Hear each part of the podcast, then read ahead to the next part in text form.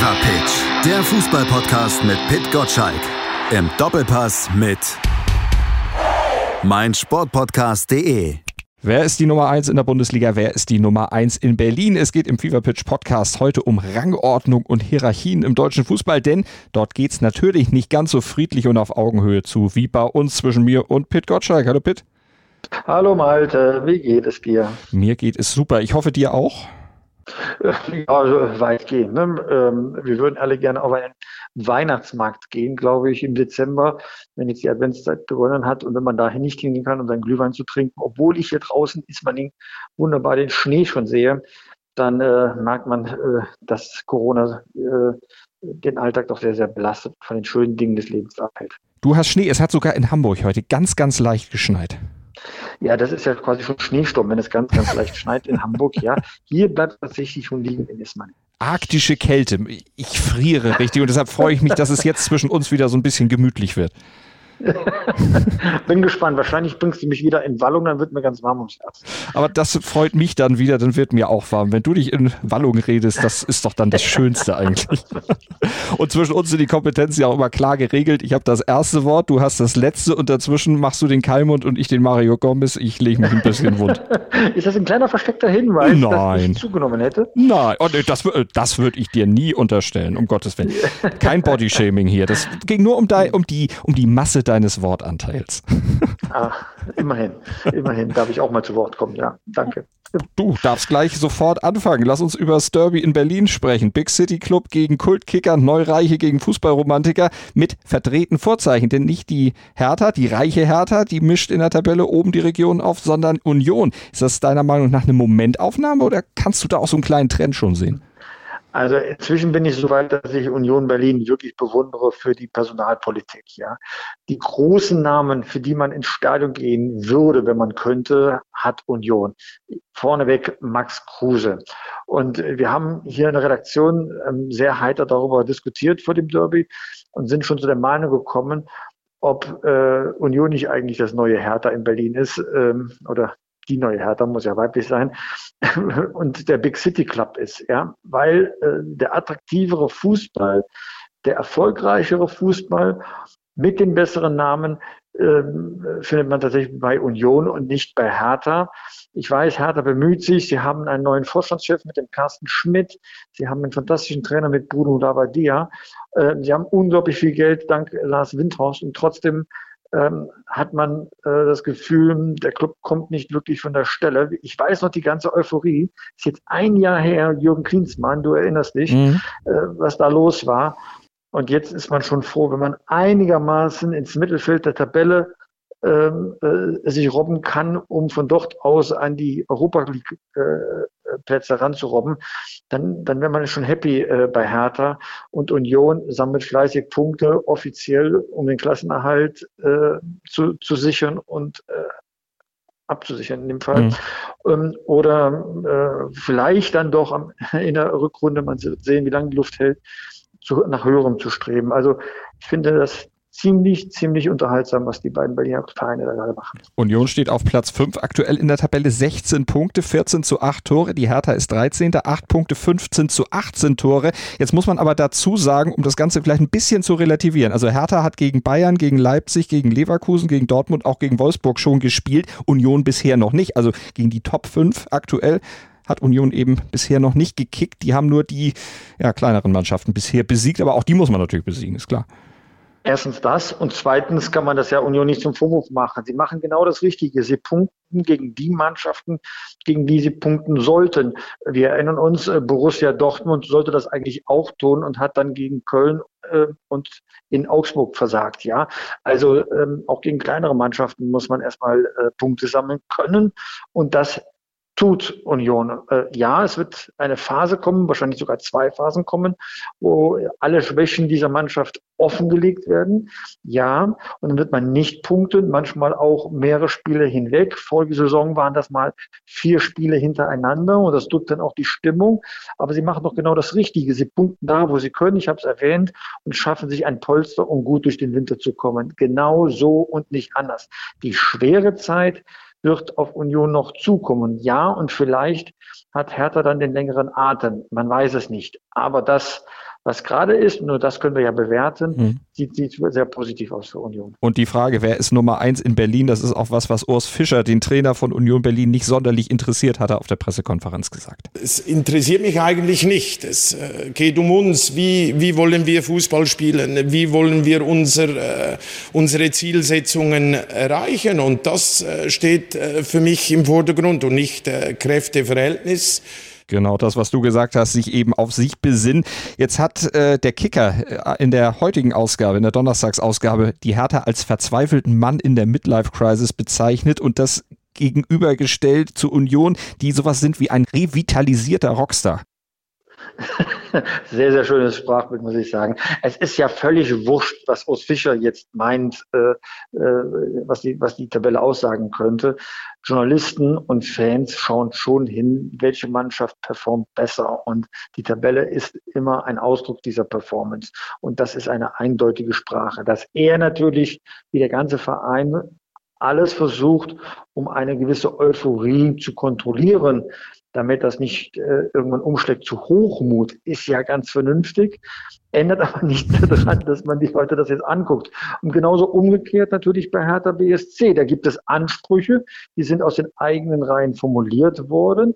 Man darf das überhaupt nicht verurteilen. Da würde ich mich immer gegen wehren. Ich finde es gut, wenn Vereine sagen, das ist unsere Erwartungshaltung an uns selber. Und wenn man die enttäuscht, dann ist das so. Dann hat man eine Menge zu diskutieren, aber bitte nicht darüber, dass jemand äh, Erwartungshaltung äh, formuliert hat. Also sonst bekommen wir gar keine Erwartungshaltung mehr zum Ausdruck gebracht.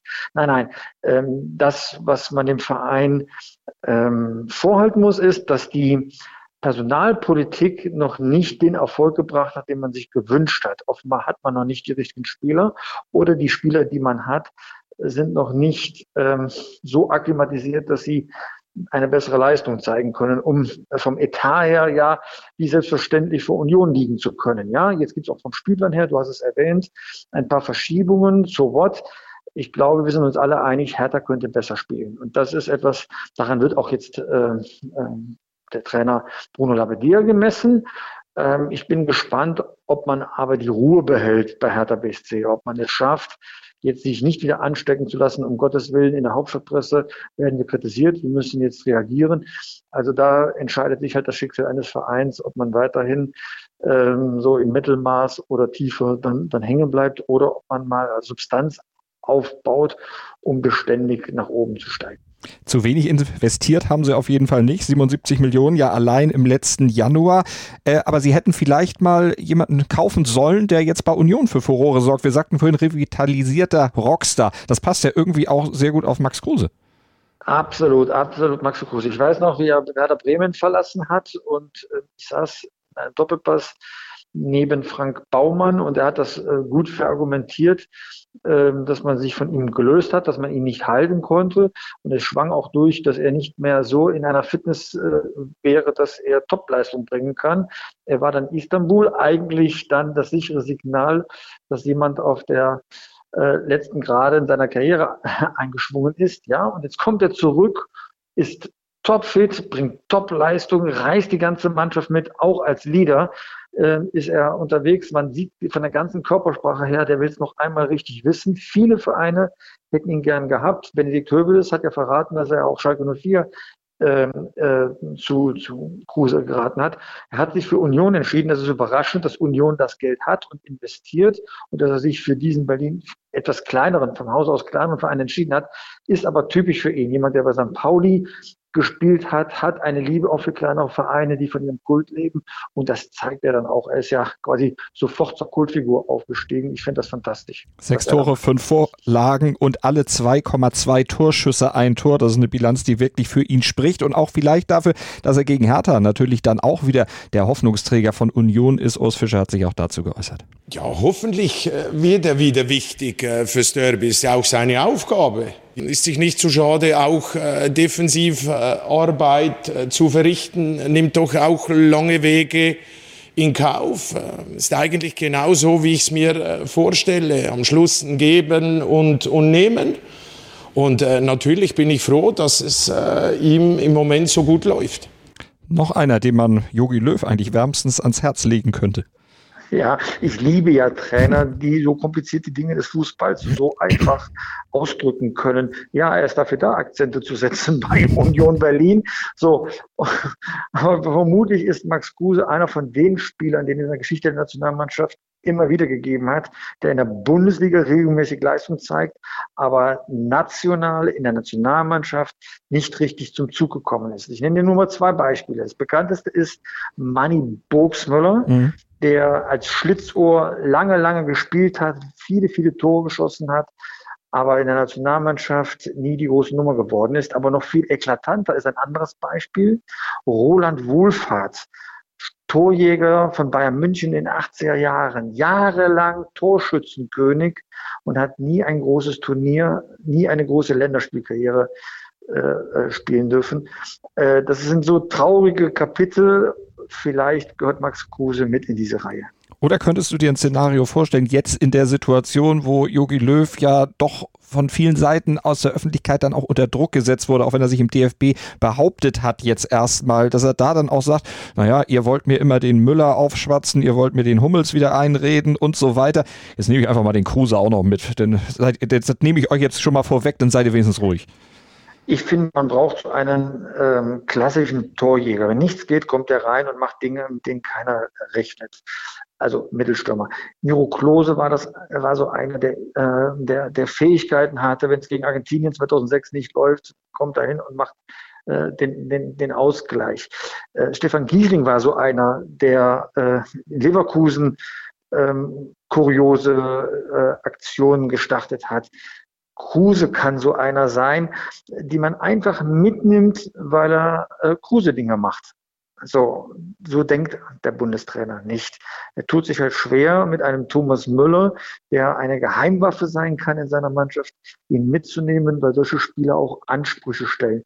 Sowohl auf dem Rasen, was die Spielweise betrifft, ne, man muss sich darauf einlassen, ähm, weniger System, mehr Individual. Ähm, Vorlieben, aber auch außerhalb des Platzes Dinge ausspricht und tut, die nicht in so ein Schema eines Vorzeigeprofis reinpassen. Ja? Also Kruse sollte einer, der sich in die Shisha-Bar setzt, der auch mal pokert, daraus mhm. auch kein Geheimnis macht. Das passt nicht so ganz in das Idealbild eines Nationalspielers. Aber ehrlich gesagt, das darf kein Hinderungsgrund sein. Es sollte immer nach Leistung gehen. Und zur Leistung einer Mannschaft gehört auch, dass man ein paar Leute in der Truppe hat, die ähm, unerwartete Dinge tun. Kruse wäre so einer. Ja. Für Hertha macht auf dem Platz auch einer unerwartete Dinge, beziehungsweise eigentlich macht er das, was sein Trainer von ihm erwartet, Matthäus Kunja nämlich. Und Bruno Labbadia hat über ihn gesprochen, ihn so ein bisschen in Relation zu Kruse auch gesetzt. Wir haben äh, ja auch Spielertypen wie, wie äh, Max, der Spiele entscheiden kann. Und da gehört Matthäus definitiv dazu. Er macht eine gute Entwicklung, was das betrifft. Äh, Emotionalität, die hat er einfach in sich drin. Und das ist auch so sein Spiel, so diese Leidenschaft, das ist, ist gut. Und ich glaube, dass er immer entscheidend sein kann für uns. Das hat er schon in den ganzen Spielen gezeigt. Auch er sechs Tore, zwei Vorlagen, nur also ein bisschen weniger als Max Kruse und vor allen Dingen ist er nicht ganz so effektiv. Wer wird denn aus deiner Sicht da dem Spiel seinen Stempel aufdrücken können? Ich denke mal schon Kruse. Ich glaube, Kruse liebt genau solche Spiele. Ja, Hertha äh, sagt ja, oder Trainer Lavadia sehr richtig, es ist noch eine Entwicklung in der Mannschaft. Und ich kann gerade Hertha noch nicht fassen, in welche Richtung das geht. Ich weiß genau, was ich von Union erwarten kann. Das ist jetzt ein Höhenflug und der wird nur dazu dienlich sein, möglichst viel Abstand zu den Abstiegsrängen aufrechtzuerhalten. Äh, die böse Zeit kommt in der Rückrunde. Hertha ist da anders, hat einen anderen Anspruch und wenn es eine Entwicklung ist, die sich ins Positive dann äh, auch dreht und hält, dann äh, kann man das jetzt äh, noch nicht prognostizieren. Jetzt aktuell für das Spiel würde ich dann doch Kruse eher im Lied sehen, ein gutes Spiel zu machen am Freitagabend. Das Thema Union, das Thema Kruse auch am Sonntag im Doppelpass ein Thema. Ja, Kruse wird zugeschaltet sein. Äh, hier muss ich das äh, sagen. Kruse wollte ja sogar in der Sendung sein. Er liebt den Doppelpass, wollte unbedingt dabei sein. Aber die DFL-Richtlinien haben ihm das kurzfristig untersagt. Wir bekamen unter der Woche eine Mail, dass es ihm leid tut, dass er wegen der Richtlinien zu Corona äh, nicht ähm, neben den normalen sportlichen Reisen äh, eine, eine, eine, die A9 bereisen darf von Berlin nach München. Also tut es im Herzen weh. Wir haben uns so sehr darauf gefreut. Er war schon mal im Frühjahr eingeladen. Ähm, das, damals spielte er bei Istanbul. Auch damals sagte er, ich will unbedingt den Doppelpass, ich will da sitzen, mitdiskutieren und bitte grillt mich da, damit ich auch gut antworten kann. Hat er wirklich gesagt. Und hat er sich am Samstag, am Tag vorher, schwer verletzt, vier, vier Wochen aus in Istanbul. Äh, jetzt kommt Corona doch dazwischen. Wir hatten ja eigentlich schon gesagt, komm, kriegen das alles dann dahin mit Schutzmaßnahmen aber man will da kein Risiko eingehen, dass es irgendwie ein Geschmäckle bekommt. Finden wir das doof? Natürlich haben wir Verständnis, natürlich. Aber er wird lange, lange zugeschaltet sein und sich in die Diskussion beim Doppelpass äh, dann per Schalte einbringen. Und das ist ja auch schon mal etwas, wenn ein aktiver Spieler mal seine Situation richtig gut darstellen kann. Sonntag 11 Uhr Doppelpass bei Sport 1. Und dann wird natürlich nicht nur das Thema Union Berlin, nicht nur das Thema Max Kruse wirklich ein viel diskutiertes Thema sein, sondern jetzt könnte man wieder sagen, natürlich auch die Bayern. Ihr diskutiert ja sowieso ständig über Bayern, wenn man den äh, Vorurteilen dann mal folgen darf, was ja nicht wirklich immer stimmt. Aber Bayern gegen Leipzig, da kommt ihr nicht dran vorbei. Ähm, äh, natürlich. Also wenn der Erste gegen den Zweiten spielt, sollten wir das in einer Sendung, die sich Fußball Talk nennt, natürlich thematisieren. Ähm, wir müssen noch herausfinden, ob Bayern so stark ist, wie wir alle glauben und das sowieso schon klar ist, dass sie deutscher Meister werden, oder ob sie vielleicht Tribut zollen für das, was sie geleistet haben, also auch kräftemäßig. Dass sie super Spieler haben, steht ja völlig außer Frage. Ja. Ähm, aber wir stellen halt fest, äh, es hat dann zu Hause nur zu einem Unentschieden gegen Bremen gereicht. Jetzt hat man mit einer B-Mannschaft ähm, auch in der Champions League zum ersten Mal nicht die volle Punktzahl geholt. Ja, das sind ja alles, ne, das, das weiß ja auch jeder, das sind alles nur Momentaufnahmen und die Saison ist noch früh, ist doch ganz klar. Aber wir erwarten ja auch darüber hinaus, wenn der Erste gegen den Zweiten spielt, Spitzenfußball. Das sind ja dann offenbar in dem Moment die beiden besten Mannschaften des deutschen Fußballs. Beide sind ähm, äh, offensiv ausgerichtet. Also es kann spektakulärer Fußball sein, wenn nicht einer von beiden Trainern, womöglich beide sagen, oh, wir sollten ein bisschen vorsichtig sein. Wir sind mit einem Spitzenspiel der Bundesliga, mit dem Topspiel der Bundesliga, genau zwischen zwei Champions League Spieltagen. Da wird man auch seine Kräfte ganz genau einsparen wollen oder schonen wollen. Und ich hoffe, dass das eben nicht zu schlecht um Fußball führt. Für Bayern ist ja die Champions League momentan dann auch eher so Trainingslager und Ausprobieren von Nachwuchskräften, wie jetzt gegen Atletico Madrid in der ersten Halbzeit. Da standen zwei 17-Jährige auf dem Platz. Aber weil du sagst, auf Defensive setzen. Kann Leipzig das? Die machen doch immer Spektakel. Hast du das Spiel gegen Bersakce hier gesehen? Ähm, äh, ja, natürlich habe ich das gesehen. Ähm, ähm, äh, aber eine Spitzenmannschaft zeichnet sich dadurch aus, dass sie nicht nur Hurra-Fußball spielen. Ja, äh, es gibt einen großen Satz. Ich weiß nicht, wahrscheinlich wird Matthias Sammer nicht der Erste gewesen sein, der es gesagt hat, aber er hat den Satz bei mir ins Gedächtnis reingefräst. Er hat gesagt, äh, in der Offensive gewinnt man Spiele, in der Defensive gewinnt man Meisterschaften. Und da bin ich ne, gut besetzt in der Defensive, ja. Ähm, aber es gehört eben dann zur Ausrichtung einer Mannschaft, dass nicht nur Spektakel im Vordergrund stehen darf. Manchmal muss man auch klug spielen und vielleicht die dreckigen Spiele ähm, oder äh, andersrum, äh, die guten Spiele schmutzig äh, für sich entscheiden. Und äh, deswegen bin ich ein bisschen vorsichtig, ob Hurra-Fußball wirklich alles ist. 4 zu 3 zu gewinnen heißt ja auch, dass man drei Gegentore kassiert hat. Ja, wenn man die jedes Mal kompensieren muss, dadurch, dass man mehr schießt als der Gegner, nämlich vier, das gelingt nicht immer, dann wird man auch mal wichtige Punkte liegen lassen. So, und deswegen ist jetzt für mich die Frage, ja, nach vorne, viel variabler geworden, seitdem Timo Werner weg ist, aber in der Defensive trotzdem damit auch anfällig. Ähm, und da die Balance hinzukriegen, das ist eben das, was eine Mannschaft nachher zu einer Meistermannschaft, zu einem Titel anwerfen kann, formen muss. Das werden wir dann natürlich mit Freude und Spannung dann am Samstag auf jeden Fall uns mal angucken. Aber bei den Bayern, da ist es ja auch mit der Abwehr momentan dann auch wieder ein Problem. Vor allem werden ja auch weitere Personaldiskussionen da aufgemacht. Ob von den Bayern selber wahrscheinlich eher weniger, aber sie werden zumindest von außen rangetragen. Boateng, bleibt er, geht er, Süle, ist er vielleicht doch zu schwer? Hat er überhaupt eine Zukunft? Da wird jetzt schon über den Vertrag, der ja erst 22 auslaufen wird, der ja schon in Frage gestellt. Da wird jetzt schon über mögliche, ja, vorzeitige die Trennung gesprochen. Findest du das berechtigt aktuell? Also äh, da wird nicht drüber gesprochen, es wird von außen herangetragen. Die Bayern werden ja bescheuert, wenn man sich von Süle trennen würde. Erstens, außerdem dauert der Vertrag ja auch noch ein ganzes, äh, ein ganzes Jahr. Und äh, also das äh, glaube ich also erstmal erstmal nicht, dass das äh, so, so weit ist. Aber du sprichst natürlich schon ein wichtiges Thema an, dass, ähm, dass bei Bayern in der Innenverteidigung eines los ist. Du hast jetzt zwei Personalien genannt. Alaba, genauso mit seinem Vertrag. Ähm, Hernandez, sehr verletzungsanfällig. So, dann äh, hast du im Kopf nicht eine Innenverteidigung, die für alle Schlachten gesetzt ist und dann gibt es guten Ersatz, der Löcher stopft, sondern man hat das Gefühl, da ist eigentlich die größte Baustelle im, im Getriebe des FC Bayern. Da gibt es noch nicht das Gespann, das äh, durchgehend für, für die notwendige Sicherheit vor dem Tor von Manuel Neuer sorgen kann. Die andere Frage ist natürlich dann auch das Mittelfeld. Wie wird das besetzt, solange Josua Kimmich ausfällt? Jetzt hat sich gegen Atletico Madrid mit Musiala ja ein junger Mann da in Szene setzen können, der offensiv eine absolute Belebung für die Bayern war. Nach den Noten, die dann so in allen möglichen Medien vergeben wurden, eigentlich auch der beste Bayer war. Siehst du dass, dass Flick jetzt längerfristig erstmal auf ihn setzt, ihn vielleicht wie damals Nein, Louis das, das, das macht mit, mit einigen Spielen? ausprobiert in einem Spiel, wo es um nichts geht.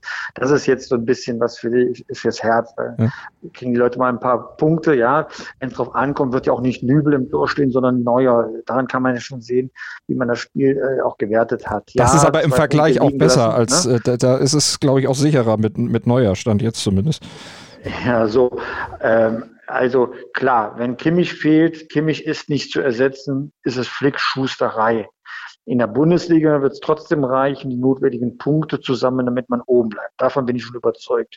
Und in der Champions League wird es ja erst wieder im Februar richtig interessant, wenn man weiß, gegen wen man spielt im Achtelfinale.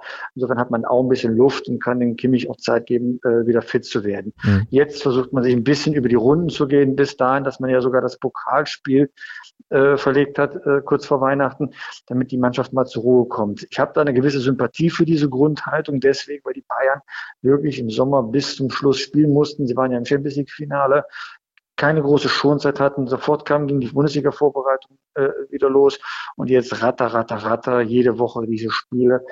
Also ich finde das, ich finde das unglaublich, was Hansi Flick mit seiner Mannschaft da gerade leistet, so einigermaßen über die Runde zu kommen. Aber was ich meinte beim Musiala, macht das nicht Sinn, den jetzt öfter dann wirklich mal einzusetzen, um ihn ranzugewinnen? Ja, macht er ja, aber macht ja. er ja, aber nicht ist keine Dauerlösung. Also ja. das macht er ja, so wie auch andere Leute. Er probiert auch mal Goretzka ein bisschen äh, etwas tiefer stehen zu lassen, der diese Position auch sehr mag. Ja, äh, natürlich probiert er das aus, aber es ist nur Flickschusterei im wahrsten Sinne des Wortes. Flickschusterei. Mhm. Ich hoffe, du verstehst jetzt ja, Wort. Selbstverständlich. ich habe es eben auch schon verstanden. Ich bin ja nicht so ganz von gestern. so, aber äh, dann wird er den einen Spieler mal Spielzer geben und dem anderen und so weiter. Am mhm. Ende wartet er darauf, dass Kimmich wieder zurückkommt. Das auf jeden Fall. Ich meine, du hast es gesagt, der ist wirklich unersetzbar. Das äh, allein schon mit seiner ganzen Art auf dem Platz dann eben sich auch in Situationen dann als Leader zu ja, zu positionieren und die Bayern dann mitzureißen, das ist natürlich ganz, ganz wichtig. Wie geht es denn aus, das Spitzenspiel? 2-2. Äh, 2-2, also eine Punkteteilung wieder. Die Bayern gewinnen wieder nicht, bleiben dann aber natürlich vorne und zementieren dann erstmal ihre Vormachtstellung weiter. Zwei Punkte vor Leipzig. Äh, erstmal 2-2. Okay. Und dahinter, was wird da am Wochenende passieren? Leverkusen zum Beispiel auf Schalke, ja. Ich meine, äh, da kannst du vom Dreier ausgehen. jetzt an, sobald du mich endlich mal hier aus der Leitung verlässt. Darfst sofort machen. ich kann es ja nicht sagen. Wenn wir hier dieses Gespräch führen, dann äh, ist, findet das ja vor, der, äh, vor dem Europa League-Spiel dann mhm. statt. Äh, jetzt warte ich mal das Europa League-Spiel ab, wie man da personell wieder rauskommt. Und dann kann man erstmal Richtung Wochenende wieder gucken. Das ist doch die ganze Wahrheit für unsere Zuhörer gerade, warum ich mich jetzt vor eine Antwort so drücke. Du hast ja auch vollkommen recht. Ich wollte ja auch bloß einen äh, etwas verklausulierten Diss gegen Schalke loslassen. Ja, du schon wieder gegen Schalke. So. Äh, da klingelt es bei dir schon. Ich glaube, wir sollten auflegen. Das ist wahrscheinlich jemand von Schalke, der sich jetzt schon über mich beschwert. Und daher lasse ich dich jetzt auch aus der Sendung raus. Wünsche viel Spaß am Wochenende natürlich beim Doppelpass. Und dann hören wir uns natürlich wieder an dieser Stelle. Tschüss, Pitt. Danke, danke. Ciao, tschüss. Fever Pitch, der Fußballpodcast mit Pitt Gottschalk. Im Doppelpass mit meinsportpodcast.de